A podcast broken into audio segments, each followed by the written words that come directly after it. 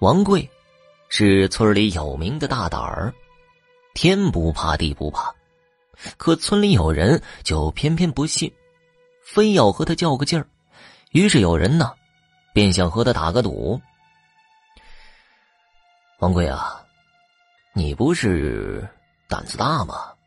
咱们打个赌如何？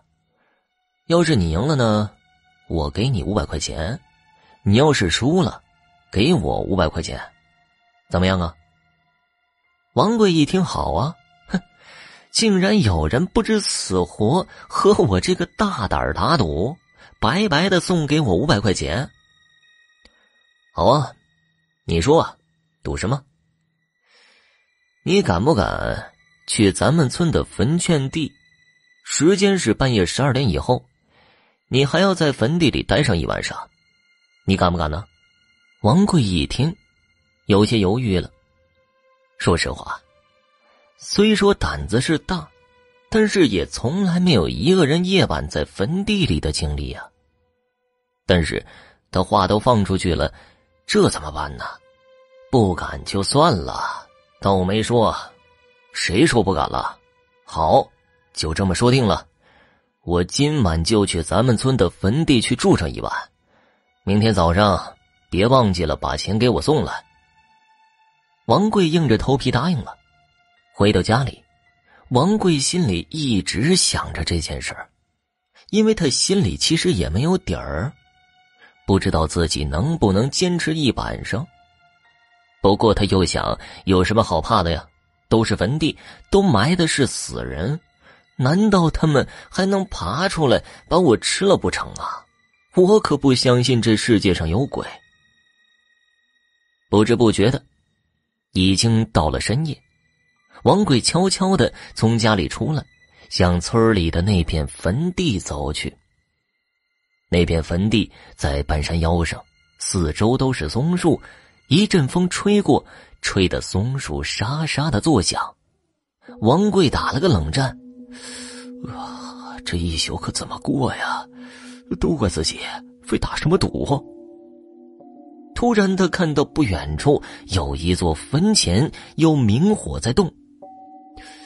难道这坟地里不止我一个人，还有别人在这儿？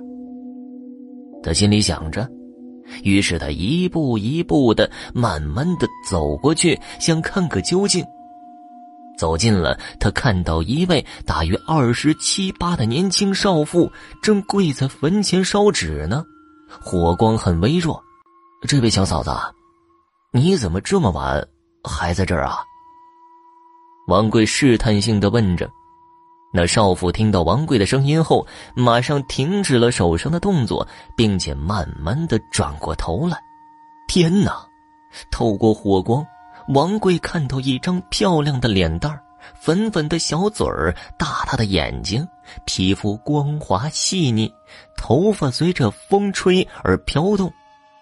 他几乎都能闻到她的发香，王贵的眼睛都直了。没想到在这种地方还能遇见如此美人，看来呀，这个毒打的值啊！少妇看到王贵这般眼神，不好意思的扭了一下头，用柔弱并且带着撒娇的口吻说道：“哦，这位小兄弟有所不知啊，我一个人在家待的。”太无聊了，就出来走走，散散心。路过父亲的坟，就给父亲烧些纸钱。哦，嗯，那你快点回去吧，这这这地方没什么好散心的。王贵劝说着，谁知这个时候，那少妇竟然站起身来，一步一步向王贵走了。走到他面前，双手一下搂住王贵的腰，头靠在了肩膀上。王贵被这突如其来的动作吓了一跳，他从来没见过如此美女，此时此刻竟然抱着她，他的两只手不知道放在哪里才好。那小少妇撒娇的说道：“小兄弟，反正你也没事儿，就陪陪我吧。”我都好久没见过男人了，这么荒凉的地方也不会有人来的。我们今晚就好好的玩一会儿吧。说完，便开始在王贵面前慢慢的一件一件的脱自己的衣服。王贵哪里受得了这种诱惑呀？心想，反正是这里没有别人了。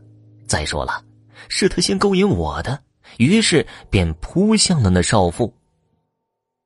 一阵风风火火过后，王贵有些累了，也有些困了。慢慢的，他搂着那少妇睡着了。后半夜的时候，凉风把他给吹醒了。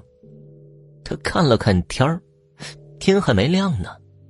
他正想再睡一会儿，突然，一种难闻的气味传到了他的鼻子里，又腥又臭的，好像是动物尸体腐烂的那种味道。这个时候，那小少妇也不也不知道去了哪里了。他站起来，向四周看了看，回头一看，天哪！眼前的情景几乎把他给吓晕了。只见他面前站着一个人，那个人的脸几乎快贴到王贵的脸上了。不，确切的说，那并不是一张正常的脸。透过月光，他看到他的头发散落的垂在胸前，眼睛空空洞洞的，好像并没有眼球，眼角不停的流着血，鼻子已经严重变了形了，嘴唇已经没有了，两排牙齿完全裸露出来。身上的腐肉不停的往下掉着，发出又腥又臭的味道。王贵一下子瘫坐在地上，吓傻了。你，你，你谁啊？别，别，别吓唬我！王贵几乎说不出话来。那身影稍稍抬了抬头，说话了：“哟，这才这么一会儿就不认识了？刚才你可不是这种眼神啊！”小兄弟，咱们还得继续玩啊！说完，一步一步向王贵走来。你你你别过来，别过来！啊！王贵的惨叫响彻夜空。第二天，人们发现王贵死了，死在坟地里，眼睛睁得很大，嘴也张得很大，脸上的表情很僵硬，好像是被吓死的。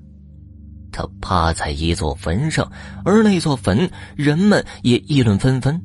据说那座坟里埋的是一位少妇，多年前遭到侮辱并杀害，暴尸荒野，后来又安葬到这。